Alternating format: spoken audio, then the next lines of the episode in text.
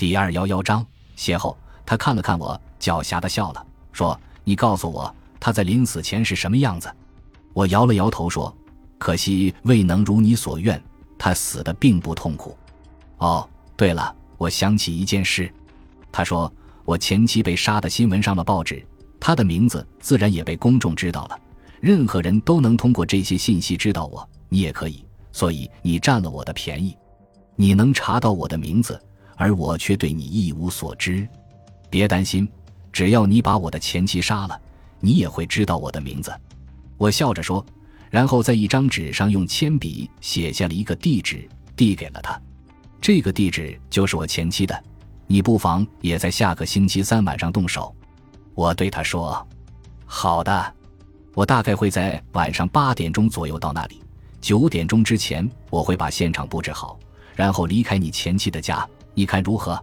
这个主意不错。”我点头说：“我还有个建议，你不妨也拿着刀子前去，并把现场也布置成一个谋财害命的案发现场，这样警察就会认为是同一个窃贼所为了。”不，不能那样做。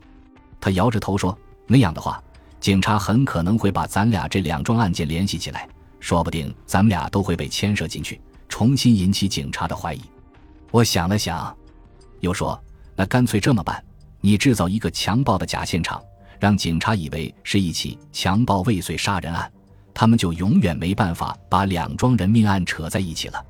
你真聪明，他的脸上露出钦佩的笑容。当然，你不用真强暴他。我说，你只要在杀死他之后撕开他的衣服，并把现场布置一下就可以了。问一句题外的话，她漂亮吗？长得还不错。那么。晚上八点钟，他肯定会在家吗？他问。我还真想强暴他，不过我不能这样做。他肯定会在家，而且我敢保证，他只是一个人在家。太好了，那你就等待我的好消息吧。说完，他将写有地址的纸条小心地叠起，放进钱包里，然后又抽出几张钞票，支付了酒钱。他将杯中的啤酒喝干，站起身来。我也会做得既干净又漂亮。他说：“你的障碍也将被彻底清除。”回到家后，我又迫不及待地给玛丽打电话。再忍耐几天，我们的障碍很快就要被清除了。我说：“哦，你真棒。”他说：“这简直是我所听到过的最好的消息。你太了不起了，是一位热心肠的球友帮了我们的大忙。”我说：“到下个星期三晚上，事情就办妥了。”星期三到了，我下午离开家，先开车到城里买了几份报纸，然后又去逛了几家服装店。虽然看中了两件运动衫，但由于没有合适的尺码，也只好作罢。我看了看手表，已经过了晚上八点钟，于是我又开车往回返。远远的，我看见家门口停着一辆汽车，是那位球友的。我把自己的车也停在门口，然后用钥匙打开了家门。我推开门的时候。他正好站在客厅里，听见开门声，他吓得急忙回头，一见是我，惊愕的目瞪口呆。你你怎么会来这里？他紧张的问。我没有回答他，而是看着倒在沙发上的前妻，问道：“他死了吗？”他已经死了，这下你放心了吧？他显然有些尴尬，只是他临死前反抗的太强烈，结果我下手重了。可是你怎么也来了？我不是让你在家里静候佳音吗？你是让我在家里静候佳音，可是我忘记告诉你了，这儿就是我的家。你说什么？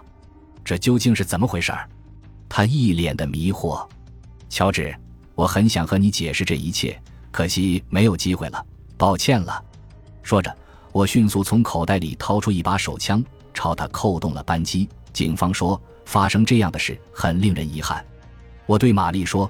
警方推断，乔治由于前妻的遇害，使他的心理发生了扭曲。当时他可能正好途经我家，看见只有我的妻子曼拉一个人在家，便对我的妻子下了毒手。我回家时正好见到这一情景，为了救妻子，我不得已将他杀死。可是妻子也已经撒手人寰了。哎，乔治和曼拉真可怜。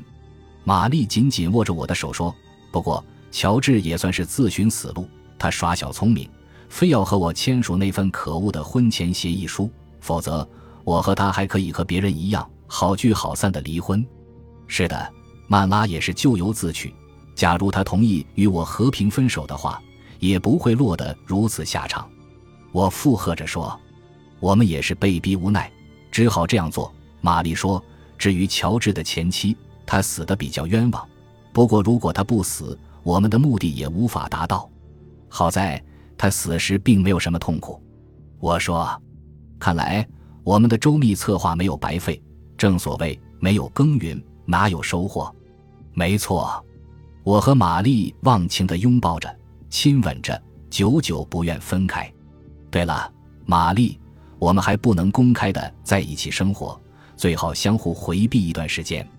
我说，毕竟你的丈夫乔治死在我的手下，而我的妻子曼拉也被他所杀。如果我们公然成双入对的话，别人就会说闲话，这样对你我都不利。那我们下一步该怎么办？玛丽问。我们分别将各自的房子卖掉，然后去其他的城市结婚，永远快乐的生活在一起。不过在此之前，我们之间的关系千万不能曝光。好的，他说，真有意思，这很像一部电影里的情节。在一个小镇上，有两个人存在着不正常的地下恋情，但在公开场合，他们必须假装成陌生人，谁也不认识谁。不过这部电影里倒没有杀人的情节。喂。片名叫什么来着？我怎么一下子想不起来了呢？是叫《邂逅》吧？它的原名是我们相遇见时是陌生人。我说：“感谢您的收听，喜欢别忘了订阅加关注，主页有更多精彩内容。”